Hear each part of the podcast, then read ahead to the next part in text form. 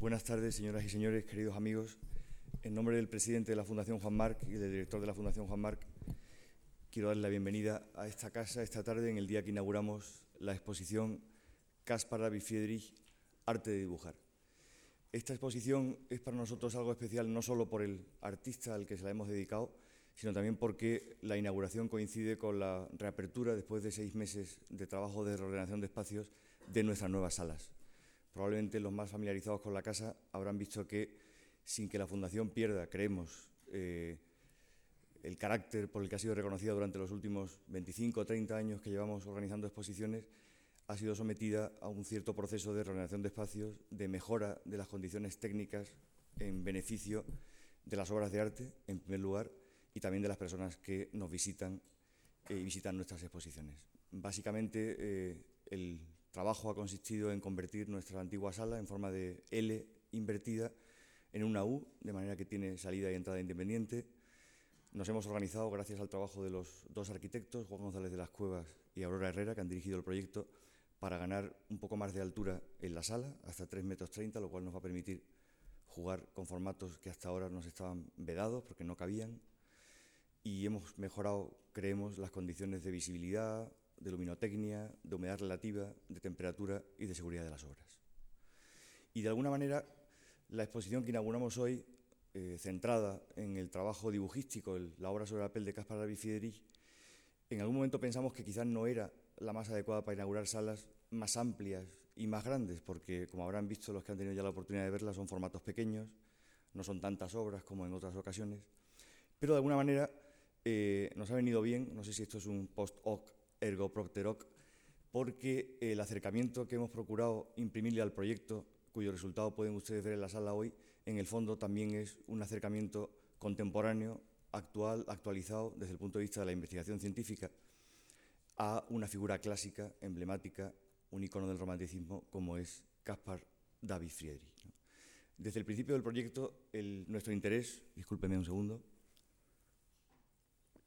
se dirigió a un doble objetivo. Por una parte, mostrar la belleza sustantiva, a veces realmente estremecedora y extrema, de los dibujos de Friedrich y rescatar a los dibujos de Friedrich eh, de ese carácter, eh, a veces un poco eh, de esa consideración que tienen a veces los dibujos, que son como la dama de compañía de, la gran señora que es la pintura. Mostrar que son obras de arte con un valor estético, con una cualidad estética absolutamente a veces estremecedora. Y por otra parte, eh, acercarnos a los dibujos de Friedrich desde el punto de vista de su función en el proceso de trabajo. Muchos de ustedes recordarán eh, la otra exposición que se le ha dedicado a Friedrich en este país, la exposición de 1992 en el Prado, una exposición comisariada por Werner Hoffmann, a quien algunos de ustedes recordarán porque nos ayudó mucho en el proyecto, en la exposición de hace dos años titulada La estación del paisaje, Aquella era una exposición centrada en las grandes pinturas por las que conocemos a Friedrich, el monje frente al mar, el naufragio en medio del mar de hielo, aquellos paisajes sublimes que han hecho célebre al romanticismo alemán. De alguna manera, esta exposición, y esa es su peculiaridad, no ha querido ser una retrospectiva solo que sobre papel, eh, o una antológica solo que sobre papel, sobre Caspar David Friedrich, sino que más bien ha consistido de alguna manera en levantar el velo o el lienzo de aquellas grandes obras que pudimos ver hace muchos años, ya hace ya algunos años, en el Prado y mostrar qué hay detrás. Y lo que hay detrás es, por una parte, el acercamiento eh, de un devoto pietista eh, de los primeros 40 años del siglo XIX a la naturaleza, que para Friedrich no era el conjunto de los fenómenos del sentido, no era el H2O, la tabla periódica, eh, los vegetales o los animales, sino que era el libro escrito por el creador, que había que interpretar y ante el que había que sentir, eh, había que tener sentimientos de veneración religiosa. Y por otra parte, eh, sin perder este eh, acercamiento, digamos, desde los ideales del romanticismo a Friedrich, mostrar que sus obras también están construidas según un sistema que cabría calificar casi de constructivista.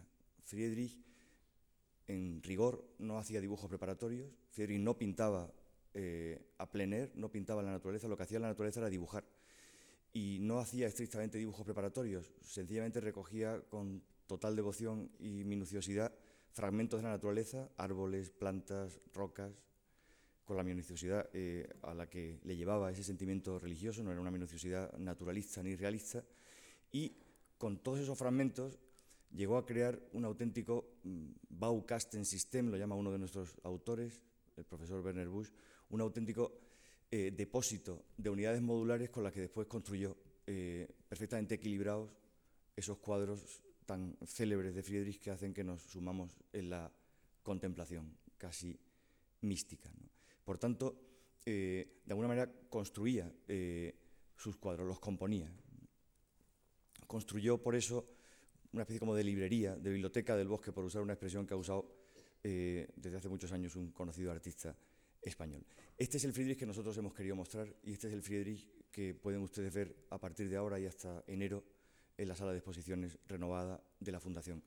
Para eh, contextualizar a este Friedrich, para hacer todavía la lectura más agradable, el Departamento de Actividades Culturales de esta casa ha programado un concierto, perdón, no un concierto, un ciclo de cinco conciertos titulado Compositores de la Naturaleza y también el Departamento de Actividades Culturales ha organizado una aula abierta, es decir, ocho conferencias que se celebrarán durante el mes de noviembre, titulada Romanticismo y que suponen un acercamiento plural y variado a eso que alguien ha llamado el eh, definidor indefinible que es el romanticismo, algo que usamos como adjetivo para adjetivar muchísimas cosas, pero que a veces nos resulta difícil a nosotros mismos de definir.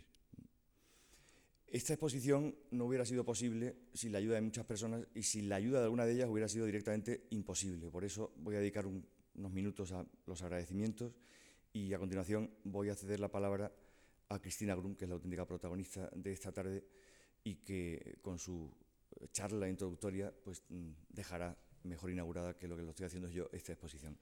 Entre nosotros se encuentran Cristina Grum, eh, que lleva seis, casi siete años embarcada en un proyecto de investigación muy ambicioso que, eh, cuyo resultado veremos en el año 2011, porque es la fecha en la que se va a publicar eh, pues, la obra magna en que consiste el catálogo razonado de dibujos de Caspar Abifieri, cuya autoría es, de ella, es el trabajo en el que lleva, eh, al que lleva dedicada pues, seis años.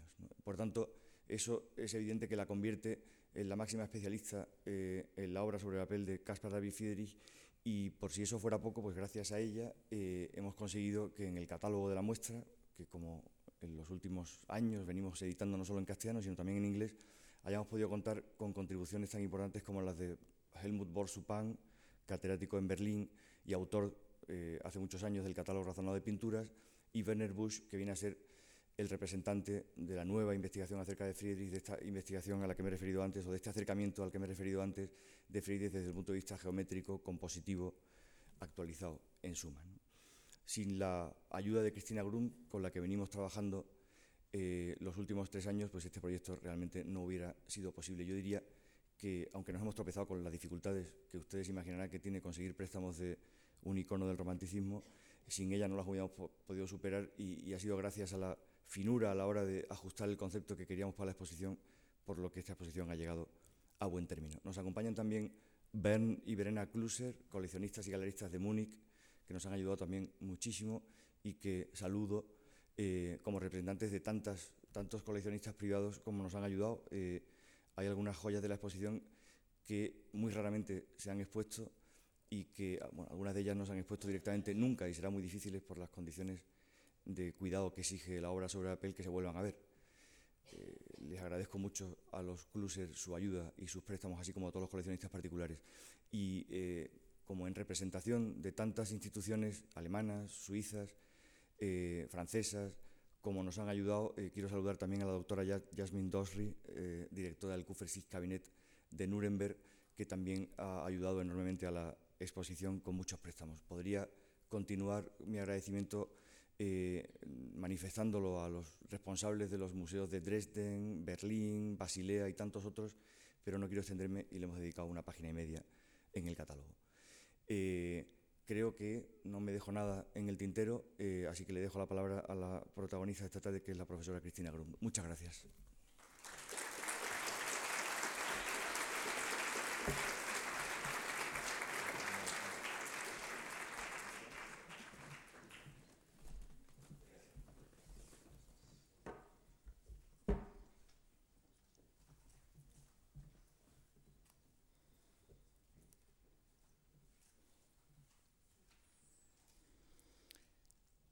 Meine Damen und Herren, sehr geehrte Gäste, liebe Freunde. Als der Norweger Andreas Aubert am Anfang des 20. Jahrhunderts fast beiläufig auf einen zum damaligen Zeitpunkt nahezu gänzlich vergessenen Maler namens Caspar David Friedrich stieß, war er sich offenbar durchaus darüber bewusst, dass er einen großen Künstler wiederentdeckt hatte. Im Jahre 1905 veröffentlichte Aubert in der Zeitschrift Kunst und Künstler einen Aufsatz mit unbekannten Sepien, Aquarellen und Zeichnungen von Caspar David Friedrich. Auch auf der Jahrhundertausstellung Deutscher Kunst von 1906 in der Berliner Nationalgalerie ist Friedrich mit einigen Ölgemälden und einer ganzen Reihe von Zeichnungen vertreten. Es sollten mehr als 60 Jahre vergehen, bis die ersten großen Retrospektiven zu Friedrichs Werk 1974 in Hamburg und Dresden gezeigt wurden und dabei auf ein überaus begeistertes Publikum stießen. Der lange vergessen geglaubte Friedrich avancierte zu einem der bedeutendsten Maler der Romantik. Das wissenschaftliche Fundament für diese Neubewertung bildeten ohne Zweifel die grundlegenden Monographien zu Caspar David Friedrich von Autoren wie Andreas Aubert, Willi Wolfrath, Kurt Wilhelm Kästner, Sigrid Hinz, Werner Somowski, Karl Wilhelm Jenich und Helmut Börsch-Schuppan. Seither steigt die Anzahl der Publikationen zu Caspar David Friedrich und das Interesse der Fachwelt am Werk des großen romantischen Landschaftsmalers stetig an. Neben diesem uneingeschränkten Forschungsinteresse genießt Friedrichs Werk eine stetig zunehmende Aufmerksamkeit unter den Museumsbesuchern. Dies spiegeln etwa die großen Ausstellungen von London 1972 und Madrid 1992 und vor allem die erst jüngst gezeigte vielbeachtete Retrospektive in Essen und Hamburg 2006 und 2007 wieder. Von der Fülle der inzwischen erschienenen Friedrich-Publikationen seien hier allein die von Werner Hofmann, Willem Vogen, Karl Ludwig Hoch, Helmut Schoche, Hermann Schoche, Hans Dickel, Hilmar Frank, Johannes Grave und Werner Busch erwähnt. Dabei richtet sich, von wenigen Ausnahmen abgesehen, das Hauptinteresse der kunsthistorischen Forschung auf Friedrichs malerisches Werk, während sein annähernd 1000 Blatt umfassendes zeichnerisches Övre eher peripher und zumeist unter dem Aspekt Vorarbeit für die Ölbilder zu sein behandelt wird. Ein Werkverzeichnis von Friedrichs Handzeichnungen stellt noch immer ein dringendes Desiderat der Forschung dar. So gilt bis zum heutigen Tage, der Maler Caspar David Friedrich ist wiederentdeckt, der Zeichner ist es mitnichten. Vor diesem Hintergrund, und hier setzt das Anliegen unserer Ausstellung an, lag es nahe, einem interessierten Ausstellungspublikum insbesondere die Zeichenkunst von Caspar David Friedrich auf der Basis neuester Forschungsergebnisse vor Augen zu führen. Nicht zuletzt, um einmal mehr das allgemeingültige Vorurteil abzubauen, eine Friedrichszeichnung scheine wie jede andere Zeichnung in ihrer Herstellung so rasch, einfach und simpel zu sein und sei daher im Vergleich zu einem mit ungleich größerem Aufwand geschaffenen Werk kaum mehr als eine notwendige Vorstufe oder ein künstlerisches Hilfsmittel. Unter Berücksichtigung dieser Überlegungen haben wir unserer Ausstellung den Titel Caspar David Friedrich, die Kunst des Zeichnens gegeben.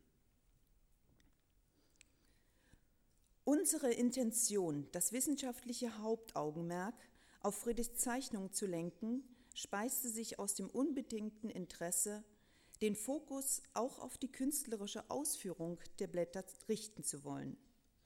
Dies umso mehr, weil der funktionale Zusammenhang einer Zeichnung innerhalb des künstlerischen Schaffensprozesses freilich nur die eine Seite einer Medaille ist. Die andere Seite bestimmt sich durch die künstlerisch-ästhetische Dimension der Zeichnung selbst. Sie ist es, die eine jede Zeichnung zu einem unverwechselbaren Kunstwerk werden lässt. Auf die Ursachen für die Faszination und Begeisterung beim Betrachter angesichts von Zeichnungen geht Hegel anhand der Werke von Dürer und Raphael in seiner Vorlesung über Ästhetik mit den folgenden Worten ein. Zitat Handzeichnungen haben dadurch höchstes Interesse, indem man das Wunder sieht, dass der ganze Geist unmittelbar in die Fertigkeit der Hand übergeht, die nun mit der größten Leichtigkeit, ohne Versuch in augenblicklicher Produktion alles, was im Geiste des Künstlers liegt, hinstellt. Zitat Ende.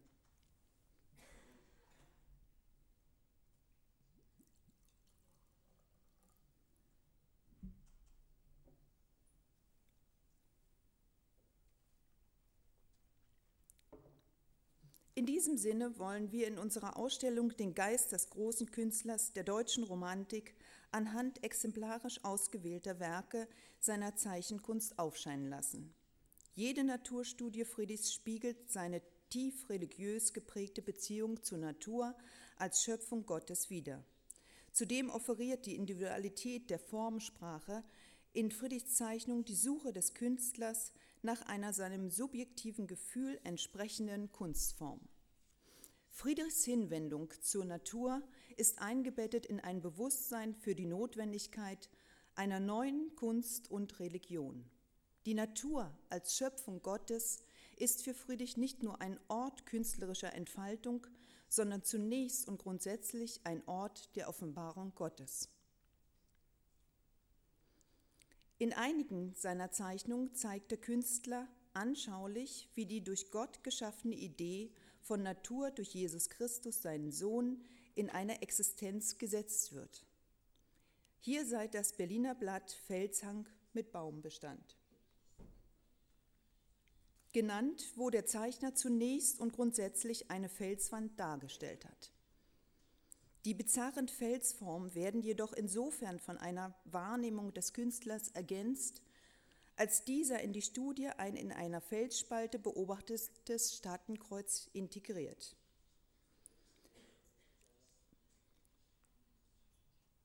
In diesem Zusammenhang wundert es kaum, dass Friedrich innerhalb seines Kunstbegriffs den Gegenständen hohe Priorität beimisst. Zu den von Friedrich häufig verwendeten Gegenständen zählen Landschaften, Landschaftselemente, Bergregionen und Küstenlandschaften. In der Auswahl unserer Gruppen haben wir uns von diesen Gegenständen leiten lassen. Dabei spiegeln die Gruppen die Vielfalt von Friedrichs Gegenständen innerhalb seiner Zeichenkunst durchaus wider, erheben jedoch für sich keinen retrospektiven Anspruch, mit dem alle Epochen seines Werkes zu gleichen Teilen abzudecken wären.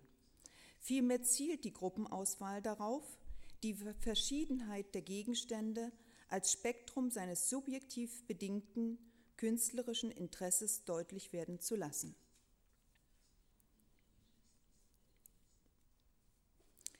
Aus der Fülle von Friedrichs Naturstudien seien hier exemplarisch zur Veranschaulichung seines überaus subtilen Zeichenstils auf ein faszinierendes Blatt aus Privatbesitz verwiesen.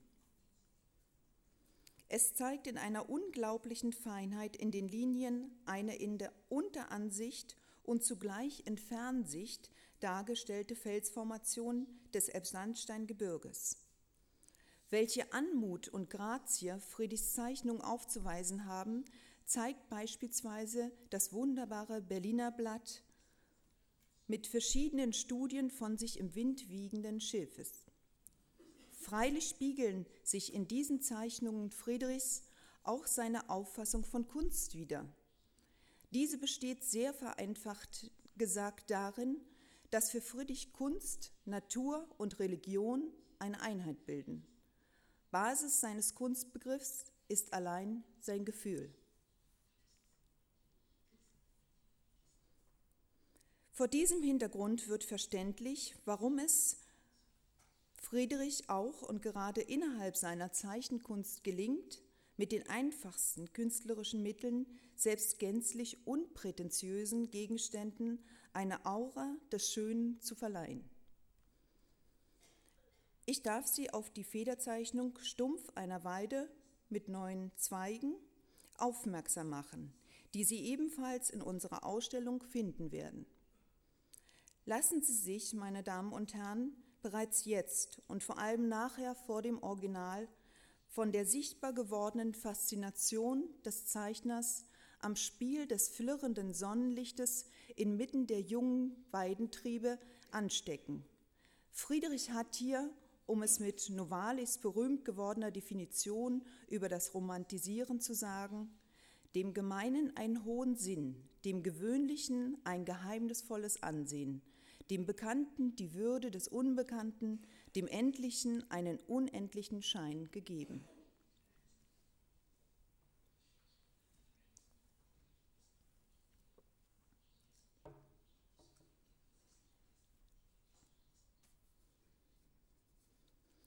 Eines zeichnet sich bei Friedrichs in der Natur angefertigten Zeichnung bereits an dieser Stelle deutlich ab.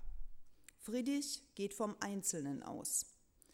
So zeichnet Friedrich beispielsweise in einem zeitlichen Abstand von fünf Jahren am 20. Mai 1799 einen kleinen Baum hier links in dem bereits erwähnten Berliner Blatt zu sehen und am 14. April 1804 eine kleine Fichte.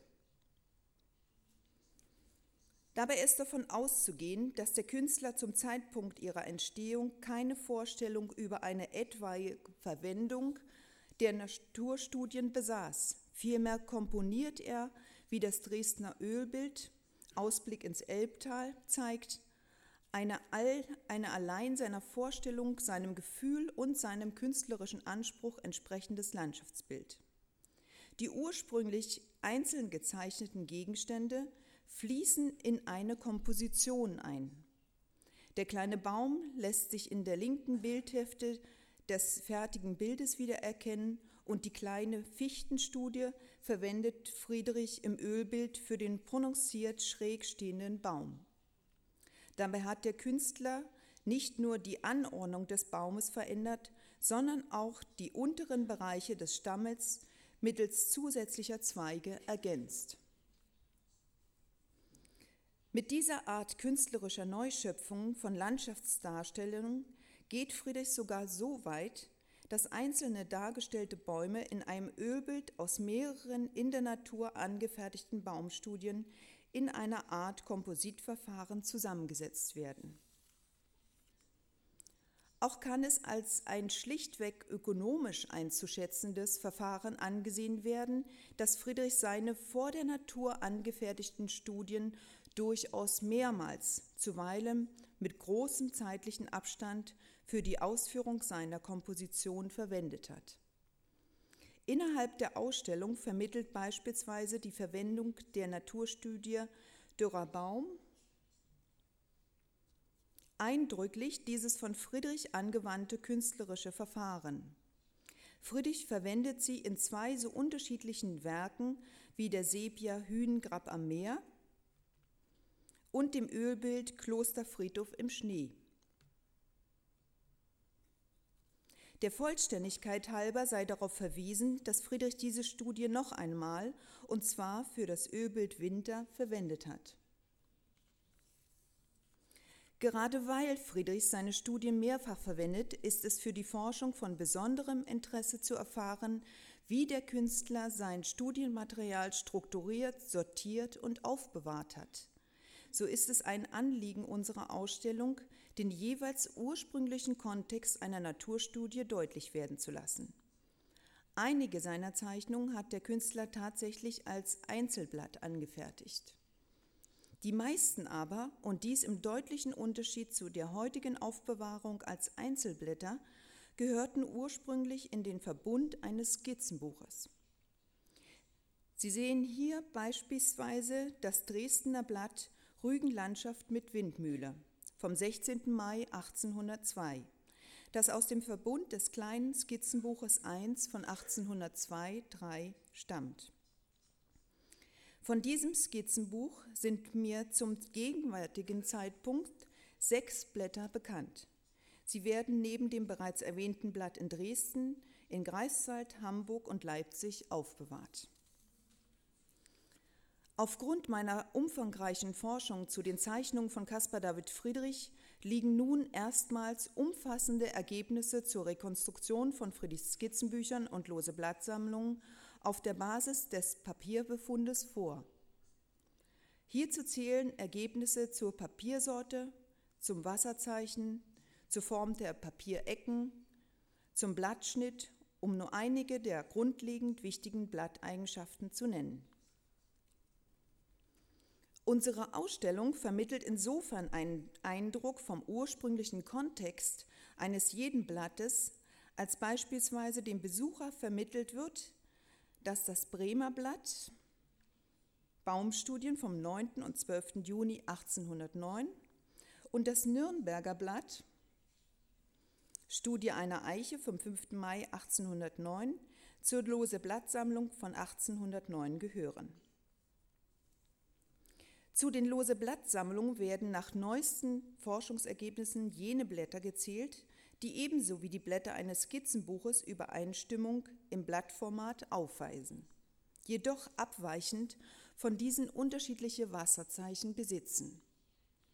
Fragmente von großformatigen Darstellungen auf den Versoseiten schließen zudem eine ursprüngliche Fadenbindung definitiv aus.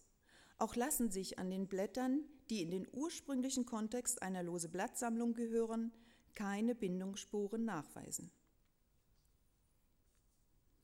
Die Klärung der ursprünglichen Zugehörigkeit eines jeden Blattes liefert freilich eine Fülle wertvoller Informationen zur Friedrichs Zeichenpraxis und damit zu seinem künstlerischen Werk überhaupt.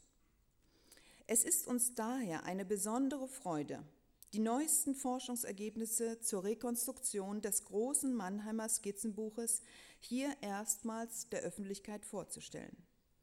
Innerhalb unserer Ausstellung haben Sie mit Hilfe eines Touchscreen-Monitors die Möglichkeit, durch dieses nicht mehr erhaltene Skizzenbuch zu blättern.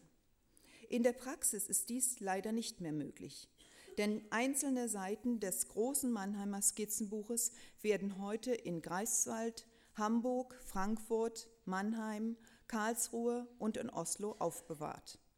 Daneben sind weitere in Privatbesitz befindliche Blätter dieses Skizzenbuches bekannt.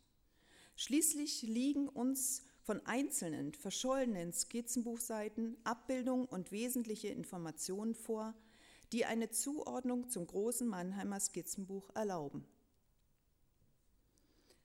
Neben der Rekonstruktion des großen Mannheimer Skizzenbuches zeigt unsere Ausstellung einige ausgesprochen selten oder nie ausgestellte Zeichnungen von Caspar David Friedrich, worauf wir besonders stolz sind. Zu den Kostbarkeiten unserer Ausstellung zählen eine Reihe von in Privatbesitz befindlichen Blättern, von denen ich Ihnen die wunderbare Studie eines Waldbachs besonders ans Herz legen möchte. Es gehört zu den Blättern von Caspar David Friedrich, die mich am meisten faszinieren. Friedrich zeichnet hier in der oberen Hälfte des Blattes, vermutlich von einem Steg aus, einen kleinen Waldbach, wie dieser sich zwischen Farnen, Gräsern und vom Moos überzogenen Steinen hindurchschlingelt. Schauen Sie, wie dieser hochsensible Künstler ein kleines Stück Natur beseelt mit welcher Leichtigkeit er über die malerische Wirkung der Farben verfügt und zu welch hoher künstlerischer Qualität er sich bei dieser Studie emporzuschwingen vermag. Und dies, das sei hier betont, unter Verwendung einfachster Mittel. Allein zwei Farbtöne, einen Pinsel, Wasser und einen Bleistift brauchte Friedrich, um dieses kostbare Kleinod anzufertigen. Ausführliche Katalogeinträge zu jedem einzelnen in unserer Ausstellung gezeigten Blatt liefern Ihnen weiterführende Informationen und vermittelt zugleich den neuesten Forschungsstand. So gehört es beispielsweise zu den neuesten Forschungsergebnissen im Hinblick auf Friedrichs Zeichenkunst, dass der Bleistift über seine Funktion Zeichenmittel zur Anfertigung von Unterzeichnungen und Studien hinaus für Friedrich noch eine gänzlich andere Bedeutung hatte. Friedrich verwendet den Bleistift, indem er nach dem Trocknen des Aquarells oder der Sepia auf die Farbflächen zeichnete. Mit dieser Zeichenmethode gelingt es Friedrich, der Zeichnung über ihre Farbqualität hinaus eine auf Linien basierende Flächenstruktur zu verleihen. Auch das Aquarell des Waldbaches, das Sie immer noch sehen, weist diese zeichnerische Qualität auf. Tasten Sie mit Ihren Augen das Blatt nach Bleistiftlinien ab. Sie werden kleine Strichelchen, streifenweise ausgeführte Parallelschraffuren, Zickzacklinien und Konturen entdecken. Sie alle liegen auf den Farbflächen und korrespondieren mit der Verteilung der Farbflächen auf das Wunderbarste. Das an sich malerisch angelegte Blatt gewinnt eine linear angelegte Nuancierung innerhalb seiner Hell-Dunkel-Verteilung, was insbesondere im Hinblick auf seine künstlerische Qualität einen enormen Zugewinn darstellt. Wie dieses Verfahren einer die flächenstrukturierenden Lineatur mittels Bleistiftlinien über Friedrichs Aquarellkunst auch bei seinen Sepien überaus gewinnbringend verwendet wird, zeigt die in Angers aufbewahrte Sepia Westfassade der Ruine Eldena mit Backhaus und Scheune, die Sie ebenfalls in unserer Ausstellung bewundern können.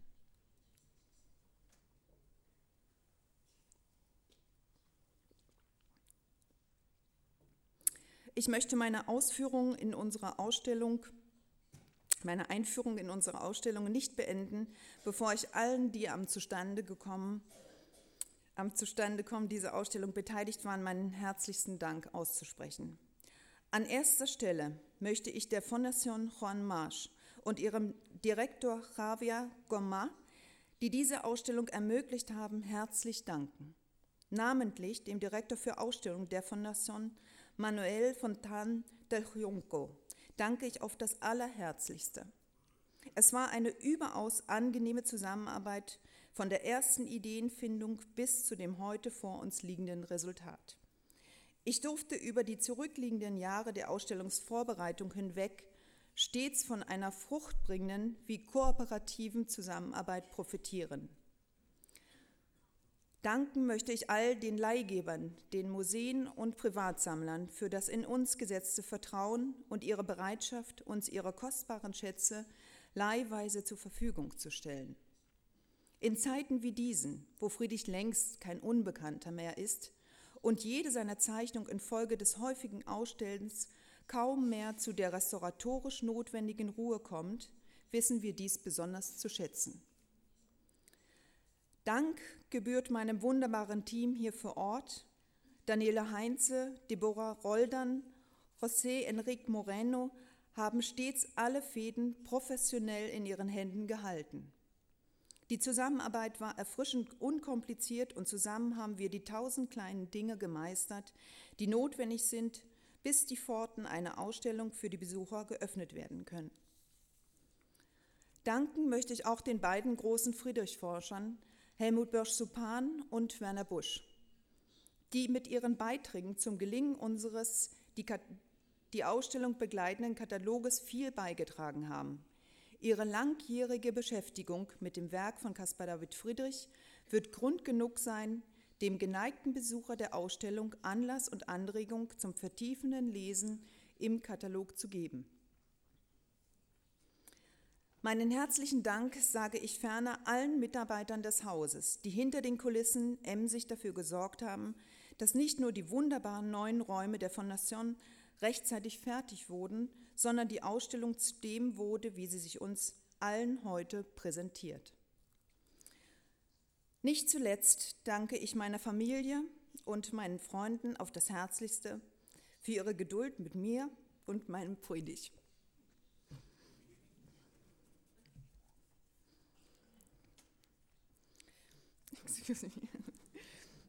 alle notwendige Kraft.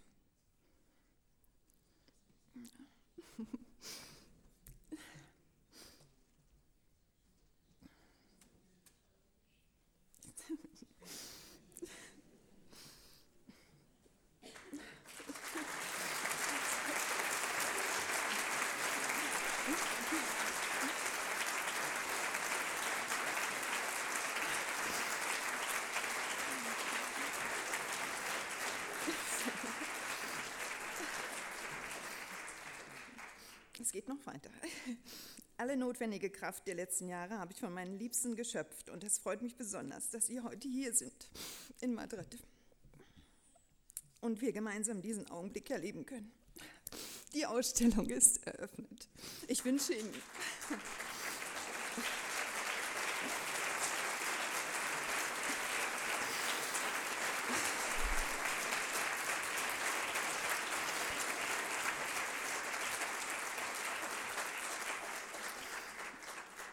Lassen Sie mir noch den letzten Satz sagen, es ist mein Ding.